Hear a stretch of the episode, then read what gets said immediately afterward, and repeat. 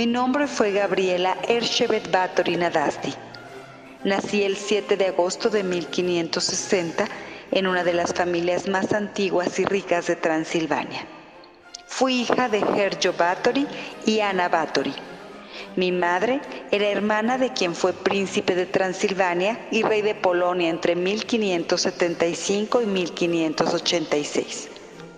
Mi familia era muy prominente. Había personajes poderosos, tales como un cardenal, príncipes y el primer ministro de Hungría. Pero también tenía parientes notables por otras causas, como un tío adorador de Satán, mi tía Clara, que era bruja, bisexual, sadomasoquista y solía disciplinar a su servidumbre, por no mencionar a mi antepasado Vlad III Draculae el empalador.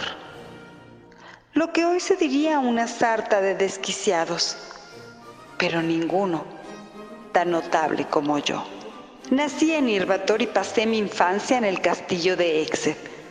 Cuando tenía cuatro o cinco años, sufría de violentas convulsiones, parecidas a las provocadas por la epilepsia, así como de fuertes migrañas.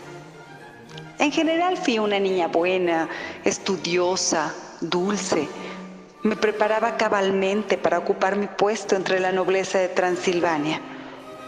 No tenía un especial interés en presenciar las habituales ejecuciones de delincuentes y traidores que se llevaban a cabo frente al castillo, excepto por aquella vez. Ese gitano fue acusado de vender a su hija a los turcos. Su castigo consistió en lo siguiente. Un caballo fue abierto en canal. El hombre fue obligado a meter la cabeza entre las tripas del animal, el cual fue cocido y asusado para que corriera con el hombre dentro. Dicha visión me provocó un placer infinito. Fascinada ante tal hecho, comencé a visualizar y presenciar continuamente las ejecuciones públicas. Poco tiempo después, a los 11 años, fui prometida en matrimonio al conde Ferenc Nardasti, que me doblaba la edad. Un año después me enviaron a vivir en el castillo de los Nadasdi. Nunca me llevé bien con mi suegra, Úrsula, matriarca del clan.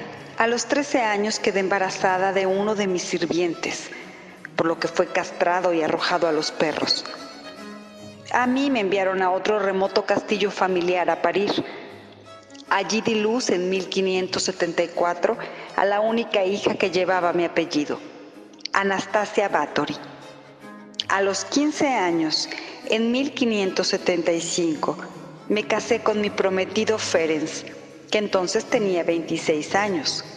La ceremonia tuvo lugar con gran lujo en el castillo de Vara. Mi esposo la mayor parte del tiempo estaba combatiendo en alguna de las muchas guerras de la zona, por lo cual lo llamaron el Caballero Negro de Hungría. Durante esos periodos de soledad, un sirviente del castillo llamado Torco me introdujo a las artes ocultistas. También pasaba largas temporadas en casa de mi tía Clara, de quien ya mencioné su gusto por la brujería y el placer carnal. Nosotras teníamos muchas libertades, tanto que me ausenté algún tiempo con un extranjero. Pero cuando mi marido regresó de una de sus batallas, me buscó y volví a su lado. Poco a poco salió mi verdadera personalidad sin límite alguno. Cuando regresé comencé a torturar a las muchachas de la servidumbre con cualquier excusa me ayudaban mis sirvientes Torco y dos brujas de la zona llamadas Dárbula y Dorotia, mujer de gran tamaño y poderío físico. Las hacía colgar de los tobillos y les propinaba palizas con un pesado bastón.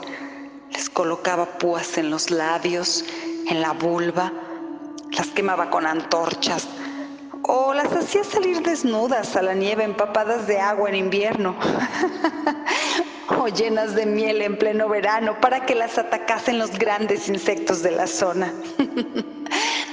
Pero cuando se trataba de disciplinar a un varón, delegaba la labor a leal torco, quien sacaba la piel del desdichado a tiras con un látigo de puntas de hueso. tenían que mostrar absoluta sumisión y aceptación del castigo. Yo poseía unas inquietantes alicates de plata diseñadas especialmente para mí, con las que disfrutaba arrancar las uñas de mis castigados. Era una práctica común torturar siervos por sus errores, pero yo me ensañé con las muchachas más jóvenes. Ay, recuerdo una chica que hablaba mucho, hice que le cosieran la boca. Otra comparó sus senos y los míos, creyendo que no me enteraría. La mandé colgar de los mismos durante una semana. Después de descolgarla, hubo que amputárselos. A otra, por coqueta, la obligué a sentarse en una parrilla al rojo vivo. Mi suegra Úrsula protegía a algunas de las chicas castigándolas ella misma con 50 bastonazos, pero sin mi sadismo. Mi esposo y yo casi no nos veíamos debido a sus actividades guerreras, así que no fue hasta 1585, 10 años después de nuestro matrimonio, cuando tuve a mi primera hija legítima, Ana Nadasdi en los nueve años siguientes di también a luz a Caterina y dos niños que murieron en la infancia, Úrsula y Miklos. Finalmente, en 1598, alumbré a mi único hijo superviviente, Pablo. A pesar de todo, fui una buena madre, cariñosa. En la gélida mañana del 4 de enero de 1604, el caballero negro de Hungría, mi esposo, Murió de súbita enfermedad durante una de sus batallas y me quedé viuda. Tenía 44 años. Fue cuando tuve la oportunidad de correr a Úrsula, mi suegra, junto con el resto de la parentela Nadasdi. Las muchachas a las que ella protegía fueron llevadas a los sótanos y allí recibieron por fin los castigos que se merecían. Chillaron como cerdos durante una semana. Yo hacía rituales de hechicería donde se sacrificaban caballos y otros animales. Yo era una mujer de 44 años. Me acercaba peligrosamente a la ancianidad. Por otra parte, los múltiples partos me habían estropeado el cuerpo. La vejez y la fealdad me aterrorizaban y obsesionaban. Pero un día sucedió algo maravilloso. Una de mis sirvientas adolescentes me dio un involuntario jalón de cabello mientras me peinaba. Le reventé la nariz de un fuerte bofetón. Pero entonces su sangre salpicó mi piel y donde había salpicado desaparecían mis arrugas. Mi piel recuperaba su lozanía juvenil Consulté a mis brujas y alquimistas y con la ayuda del mayordomo Torco y Dorotea desnudamos a la muchacha. Le hicimos un profundo corte en el cuello y llenamos un recipiente con su sangre. Me embadurné todo el cuerpo y me la bebí para recuperar mi juventud y mi belleza. Entre 1604 y 1610, mi servidumbre se dedicó a proveerme de jóvenes para mis rituales y para que nadie se diera cuenta, convencí al pastor protestante local para que mis víctimas tuviesen entierros respetables. Cuando la cifra comenzó a subir, este comenzó a dudar. Morían demasiadas chicas por causas misteriosas y desconocidas. Así que comencé a enterrar en secreto los cuerpos desangrados. Por aquella época solía quemar los genitales algunas sirvientas con velas, carbones y hierros por pura diversión, o quizá para liberar ansiedad. Tuve múltiples amantes, así que también me dio por beber sangre directamente mediante brutales mordiscos en las mejillas, los hombros o los pechos. En 1609 cometí un error Empecé a aceptar niñas y adolescentes de buenas familias para educarlas en los usos cortesanos. Algunas murieron por causas misteriosas y desconocidas. Esto no era raro en la Edad Media con sus elevadísimas tasas de mortalidad infantil y juvenil, pero bajo mi cuidado ocurrían demasiadas muertes. Ahora las víctimas eran hijas de la aristocracia menor, por lo que comenzaron los rumores. La vieja bruja de Arbulia me previno de nunca tomar nobles, pero como había muerto, mi amiga Ersima Joroba me convenció de que no pasaría nada.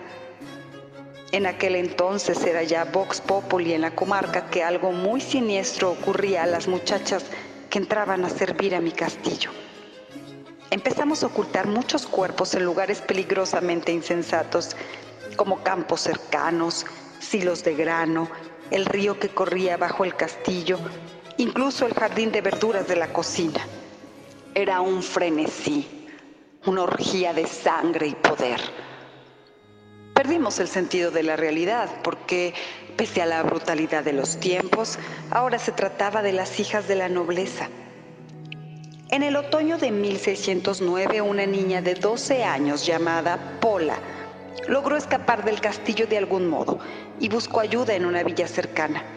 Pero mis ayudantes se enteraron dónde estaba gracias a los alguaciles y la tomaron por sorpresa en el ayuntamiento me la llevaron de vuelta al castillo por la fuerza, escondida en un carro de harina. Con la ayuda de Fixo y Elena Jo, arranqué sus ropas y la hice meter en una especie de jaula esférica, demasiado estrecha para sentarse y demasiado baja para estar de pie. En su interior, la esfera estaba forrada de cuchillas del tamaño de un dedo pulgar. Una vez que la niña estuvo en el interior, se levantó bruscamente la jaula con la ayuda de una polea. Pola intentó evitar cortarse con las cuchillas, pero Fixo manipulaba las cuerdas de tal modo que la jaula se balancease de un lado a un lado, mientras que desde abajo el enajo la punzaba con un largo pincho para que se retorciera de dolor.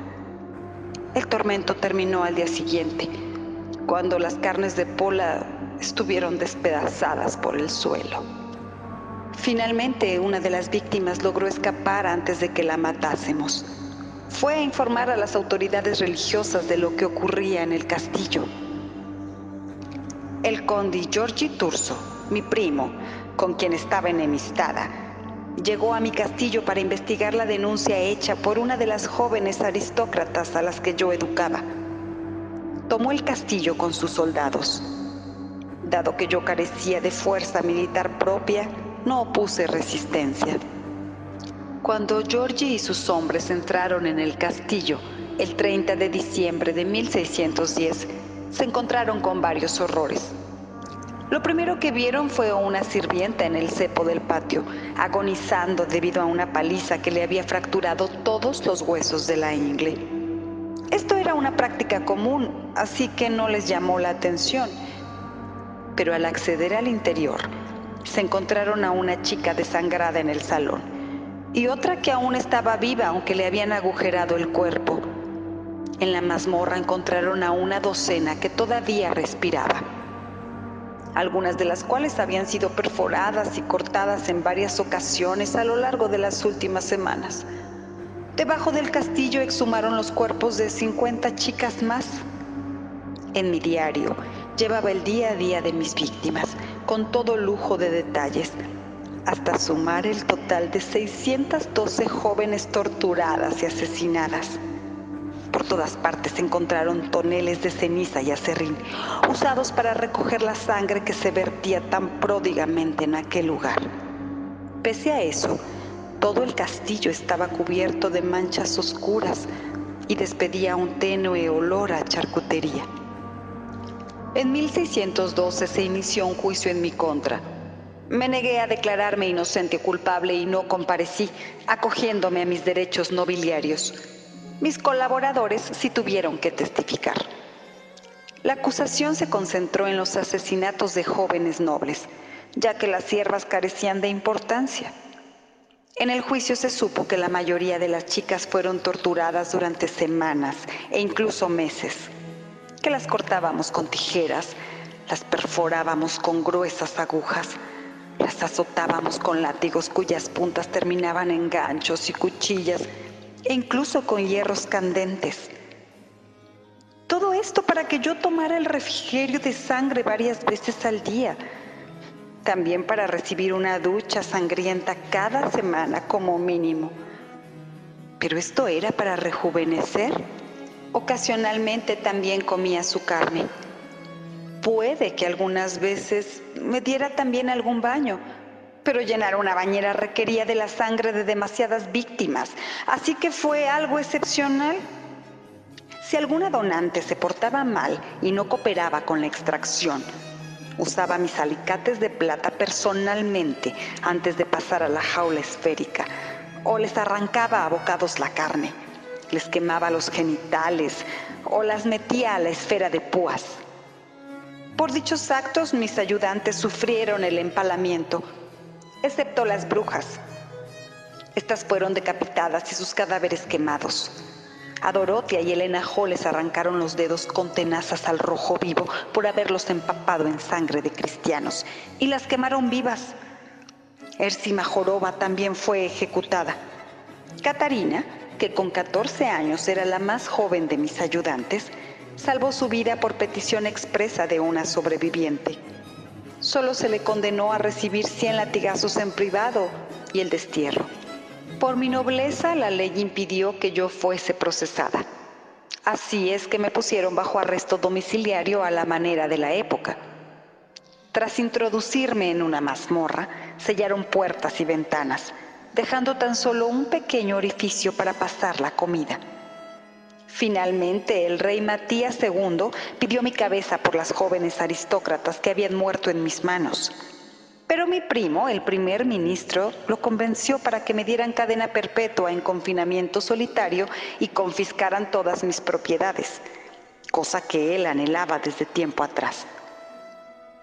El 31 de julio de 1614, a los 54 años, dicté mi testamento y últimas voluntades a dos sacerdotes de la catedral.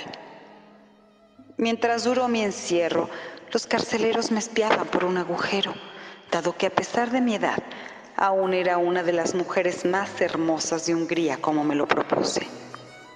El 21 de agosto de 1614, uno de los carceleros fue a echarme un vistazo.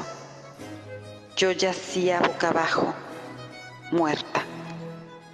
Pretendieron enterrarme en la iglesia de Kashtice, pero los habitantes locales decidieron que era una aberración que la señora infame se quedara en su pueblo y encima en tierra sagrada. Finalmente, como fui una de las últimas descendientes de la línea Exet de la familia Báthory, me llevaron a enterrar al pueblo de Exet, en el noreste de Hungría, el lugar de procedencia de mi poderosa familia. Todos mis documentos fueron sellados durante más de un siglo y se prohibió hablar de mí en todo el país. ¿Y saben qué? No me arrepiento. Sus vidas no significaban nada. Yo era noble y lo hice por belleza, lo hice por placer y lo hice porque me dio la gana.